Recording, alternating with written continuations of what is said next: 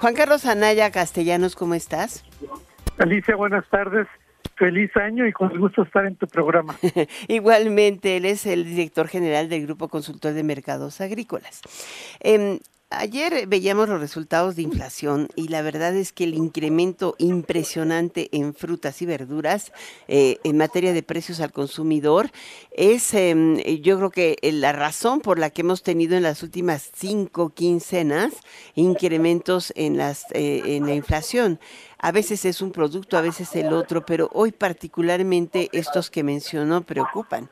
Em, el jitomate no había estado en esos niveles desde hace muchísimo tiempo. ¿A qué se debe?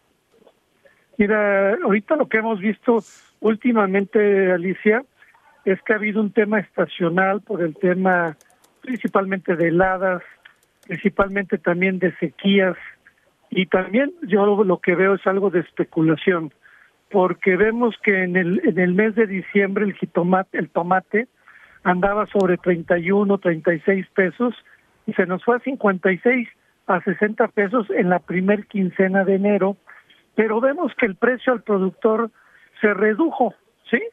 Entonces, más bien también vemos que, que, que no fue un tema de la producción, sino un tema de demanda también que hubo del pico de gallo, como tú señalas, que causó la demanda aumentó y pues las cadenas finales que atienden al consumidor pues aumentaron los precios. Y eso lo vemos también en el caso de la cebolla. La cebolla también la veíamos en diciembre a un precio mucho más accesible, subió en una forma tremenda en la primer quincena de, de enero. ¿O y por eso especulación? yo veo mucho tema de especulación. No hay oferta este de productos, una caída en la producción importante. Entonces, yo lo que veo es ese tema, porque en, a fines de diciembre sí había subido el no subyacente de frutas y hortalizas 11, pero hoy se nos fue arriba del 20%. Exacto. Entonces, no puede ser por esa situación que se señala.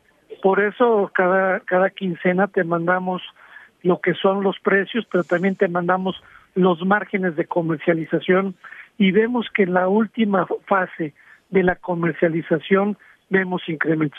Sí hay factores que ahorita están afectando el tema climático, el tema de la sequía, pero en frutas y hortalizas que muchos son en invernaderos, todo, lo que vemos es una alta demanda y una especulación en la parte final. Ahora, lo que llama la atención es lo que dices, o sea, el, el, el tema de consumidor final debe ser algo que evidentemente la Secretaría de Economía y la Procuraduría del Consumidor, pero también la Secretaría, la SADER deberían estar atentas, ¿no? Porque o hay en alguna suerte de, descoordinación. Eh, eh, según el reporte que tenemos aquí, eh, estarías pensando que al contrario, la cebolla, por ejemplo, debería haber bajado de precio.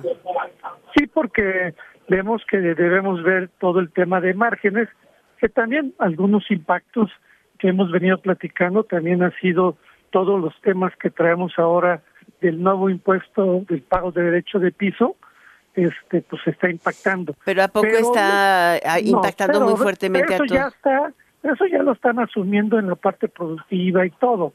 Lo que vemos es que el margen final se incrementó.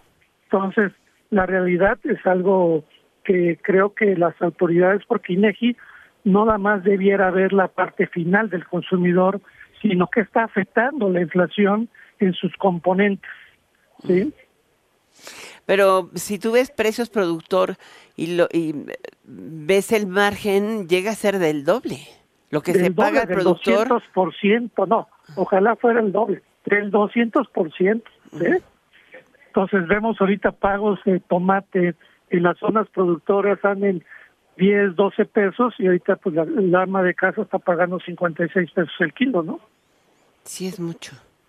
No, si te va bien, el saladet anda en 70. 70. O el aguacate, que ahorita, que porque vino el Super Bowl y todo, pero la verdad es que traemos, en el caso de del aguacate, traemos una mayor producción, ha caído el precio al productor, pero hemos visto en la quincena también aumentos en el precio del aguacate que no vemos una justificación si hay suficiente oferta.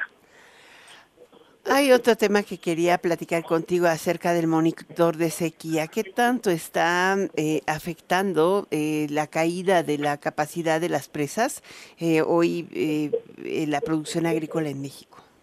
Mira, eso es una buena pregunta, Alicia, porque lo que estamos viendo para lo que va a ser 2024 va a ser un año de mayores importaciones de granos y olaginosas en virtud de que ahí en el reporte que enviamos del monitor de sequía, principalmente las presas de Sinaloa, Sonora y Tamaulipas están en los niveles más bajos, son altamente productores de maíz y de trigo, principalmente Sonora de trigo, y vamos a tener una caída en la producción de maíz. Este año que terminó 2023 producimos 26.7 millones de toneladas y para este año se ve una caída de 24.9 millones. Esto quiere decir que este año 2023 que importamos récord 19.7 millones de toneladas de maíz, para el 2021 va a ser récord de 21 millones de toneladas. Mm. Y en el caso del trigo vemos una caída de la producción también entonces, la realidad van a aumentar las importaciones, no hay, no pinta bien el panorama 2024. Pues con eso nos quedamos, eh, mi estimado Juan Carlos, muchísimas gracias por estar con nosotros hoy aquí en Enfoque Noticias. Gracias al director general del Grupo Consultor de Mercados Agrícolas, Juan Carlos Janaya Castellanos. Buenas noches, Alicia. Buenas noches.